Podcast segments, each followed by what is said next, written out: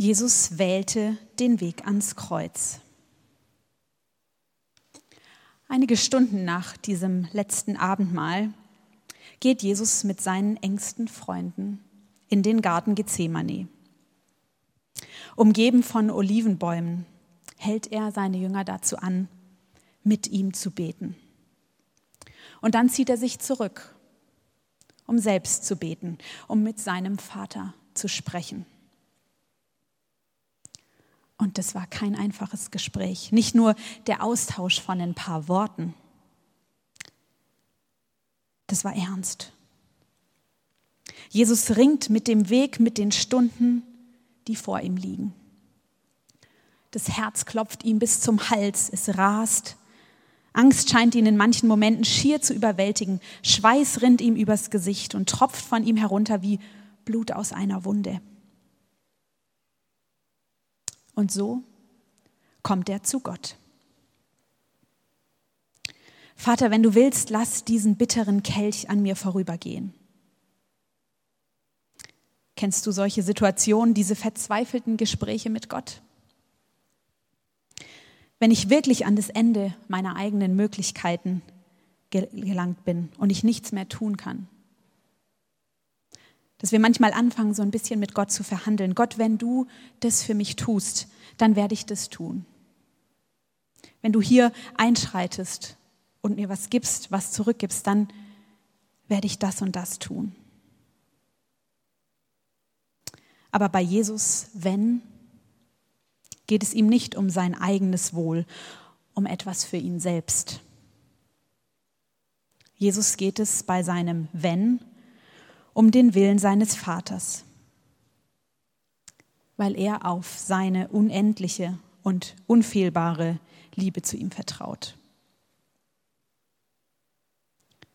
Vater, wenn du willst, lass diesen bitteren Kelch an mir vorübergehen. Diesen Kelch des Todes, zu sterben an unserer Stadt. Jesus wusste, diesen Kelch jetzt anzunehmen bedeutet für ihn Leiden, qualvolle Einsamkeit und letztendlich den Tod zu erleben. Also fragt, bittet er seinen Vater in einem vertrauten und intensiven Moment, ob es nicht irgendeinen anderen Weg gibt. Aber der Kelch wurde nicht von ihm genommen. Und Jesus nimmt ihn mit den Worten nicht mein Wille geschehe, sondern deiner. Er hat sich entschieden, sich verraten zu lassen, sich fälschlicherweise anklagen zu lassen, sich auslachen zu lassen, verspotten zu lassen, auspeitschen zu lassen, Nägel durch die Hände und Füße schlagen zu lassen.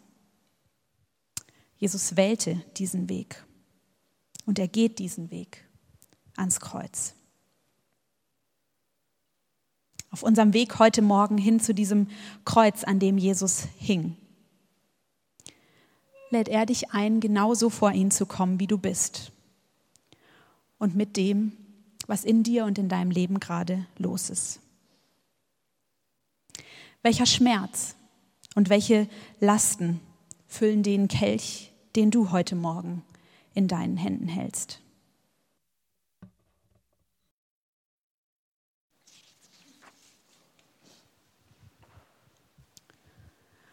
Kurz drauf wird Jesus gefangen genommen. Einer seiner Freunde und Nachfolger verrät ihn an die jüdischen Anführer. Die wollten ihn schon länger dran kriegen, weil er ihnen zu viel Unruhe stiftete. Und sie überzeugt waren mit seiner Lehre, hetzt er das Volk im ganzen Land auf. Noch im Garten Gethsemane nehmen sie ihn gefangen. Petrus, ein weiterer enger Freund, will ihn noch verteidigen. Und kurz nach der Verhaftung wird die Situation für ihn selbst etwas heikler und er verleugnet, Jesus überhaupt zu kennen. Dreimal. Von den Männern, die Jesus dann bewachen nach seiner Gefangennahme, wird er verspottet, ausgelacht, geschlagen. Wie eine schlechte Schulhofszene. Nur mit Erwachsenen und mit schlimmeren Folgen. Und Jesus lässt es einfach über sich ergehen. Am nächsten Morgen kommt Jesus vor den jüdischen Hohen Rat. Auch sie warten auf den Messias. Aber sie haben ihn sich anders vorgestellt als Jesus und glauben nicht, dass er es ist.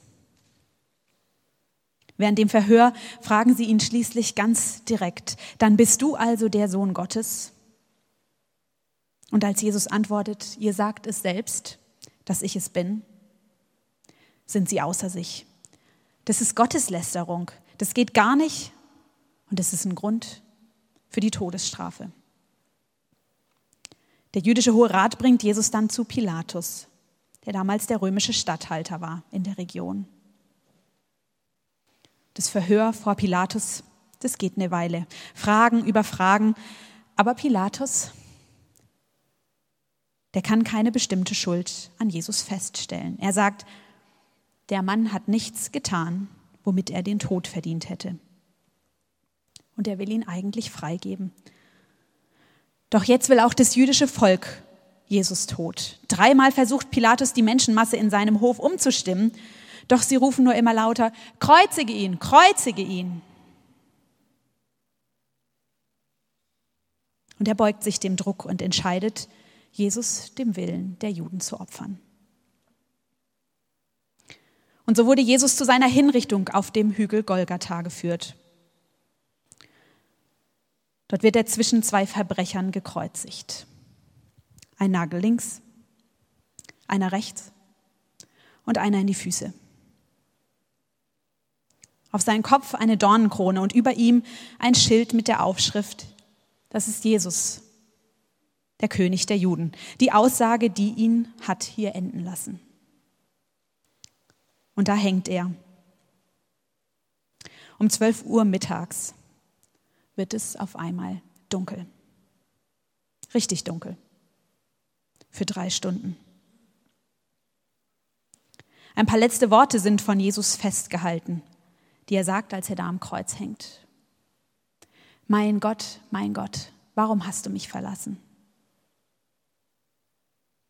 Vater, in deine Hände gebe ich meinen Geist. Es ist vollbracht. Dann stirbt Jesus. Ein Mann steht unter dem Kreuz, ein römischer Hauptmann, kein Jude.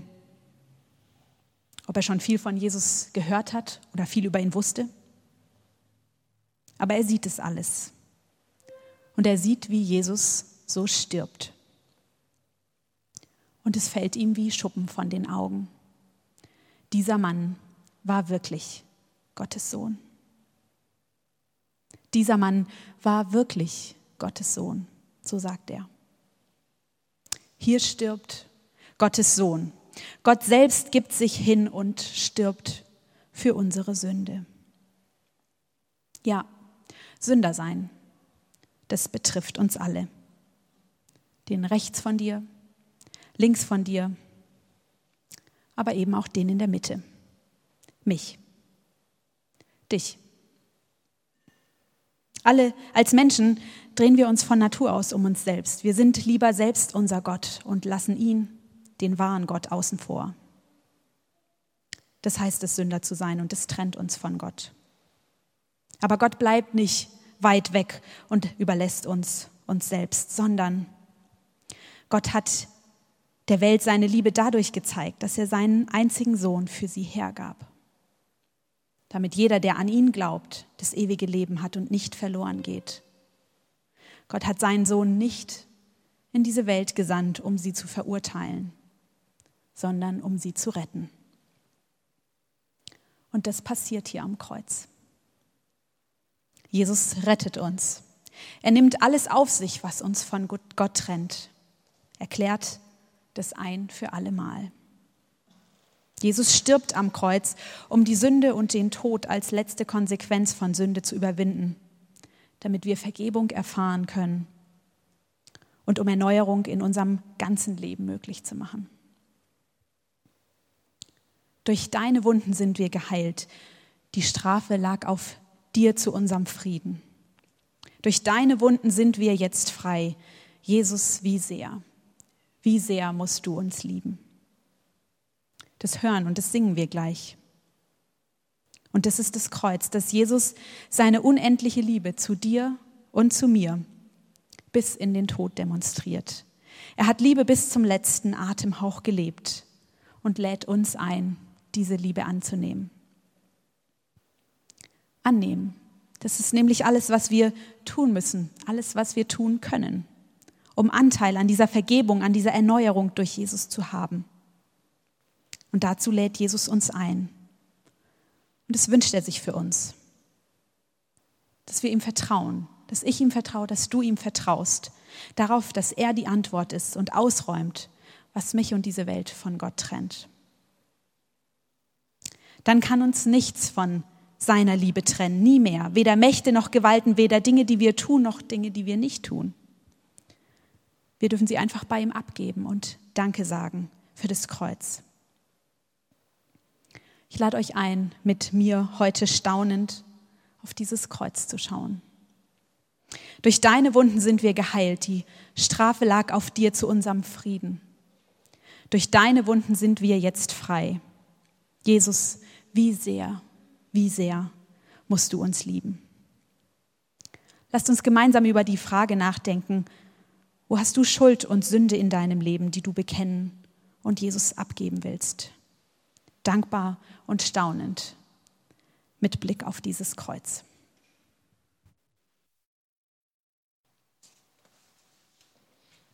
Mit Blick auf dieses Kreuz lade ich euch ein, mit mir aufzustehen. Wir wollen beten und eine Zeit der Buße und des Bekenntnisses haben.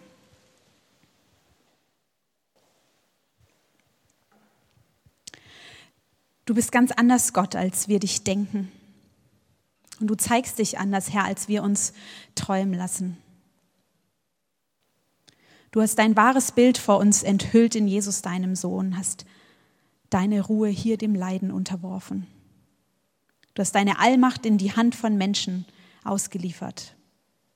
Du hast deine Herrlichkeit hingegeben und hast das Kreuz auf dich genommen für uns und unsere Schuld.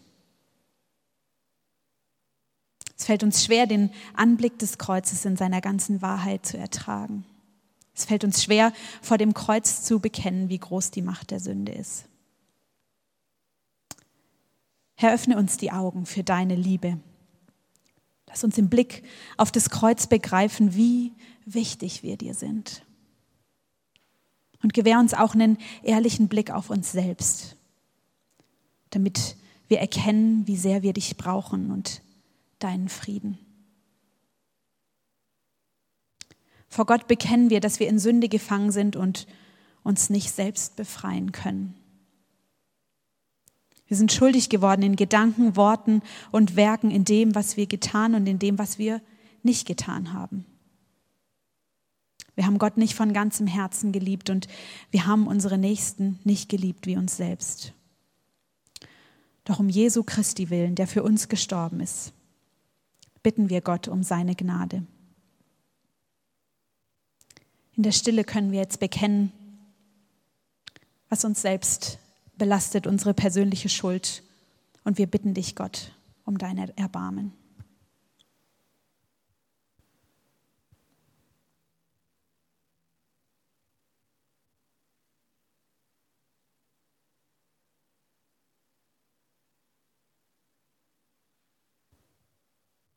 Wegen dem, was an Karfreitag passiert ist, an diesem Kreuz, darf ich dir zusprechen, der Herr hat sich über dich erbarmt durch seinen Sohn Jesus Christus.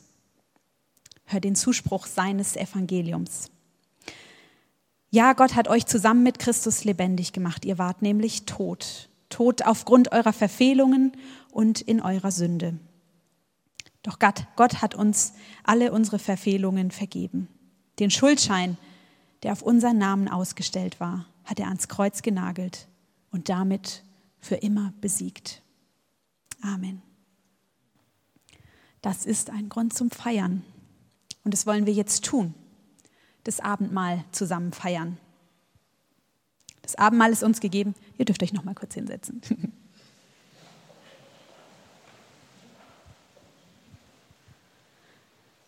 Das Abendmahl ist uns gegeben, um uns zu erinnern, was an Ostern, was an Karfreitag passiert ist. Wir dürfen feiern. Was der christliche Glaube erhofft und verheißt, diesen Frieden mit Gott und mit den Menschen, Vergebung der Schuld, Erneuerung dessen, was zerbrochen ist, ewiges Leben, dass Jesus uns das zugänglich macht. Das alles steht und fällt mit der Person Jesus Christus, mit seinem Tod und seiner Auferstehung. Und das dürfen wir feiern und das wollen wir jetzt zusammen feiern im Abendmahl. Und du bist eingeladen. Gott selbst deckt dir heute hier den Tisch und er lädt dich ein, dich von ihm beschenken zu lassen und ihn auch mit den Menschen um dich herum zu feiern. Wenn du das mitfeiern möchtest, dann bist du eingeladen. Wir feiern das Abendmahl in drei Stationen. Es gibt hier vorne eine, hinten und draußen. Hier vorne und an allen Stationen kann man äh, mit Einzelkelch äh, feiern, dass jeder ein kleines ähm, Gläschen mit Traubensaft bekommt und ein Stück Brot. Und wenn ihr gerne mit Gemeinschaftskelch feiern wollt, dann könnt ihr draußen im Flur feiern. Da gibt es auch einen Gemeinschaftskelch. Genau, Abendmahl bedeutet, ihr bekommt ein Stück Brot und ein kleines Gläschen Traubensaft.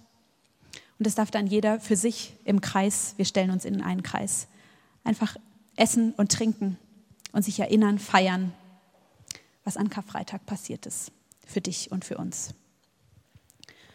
Und ich lese uns nochmal die Einsetzungsworte zum Abendmahl.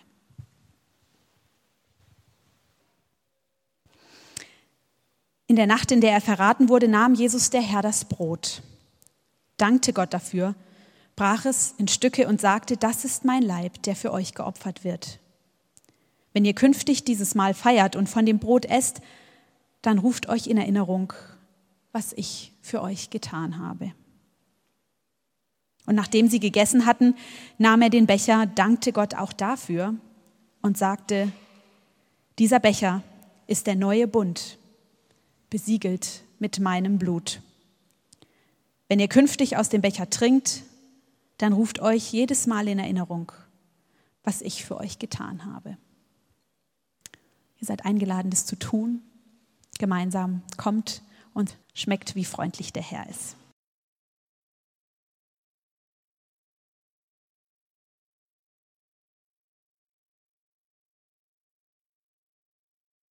Danke, Jesus, für dein Kreuz. Und danke, dass wir uns da immer wieder neu dran erinnern dürfen. Und das, ähm, danke dafür, was du getan hast. Aber danke auch dafür, dass wir wissen, dass das Kreuz nicht das letzte Wort hat und dass der Tod nicht das letzte Wort hat, sondern dass wir in zwei Tagen Ostern und Auferstehung feiern dürfen.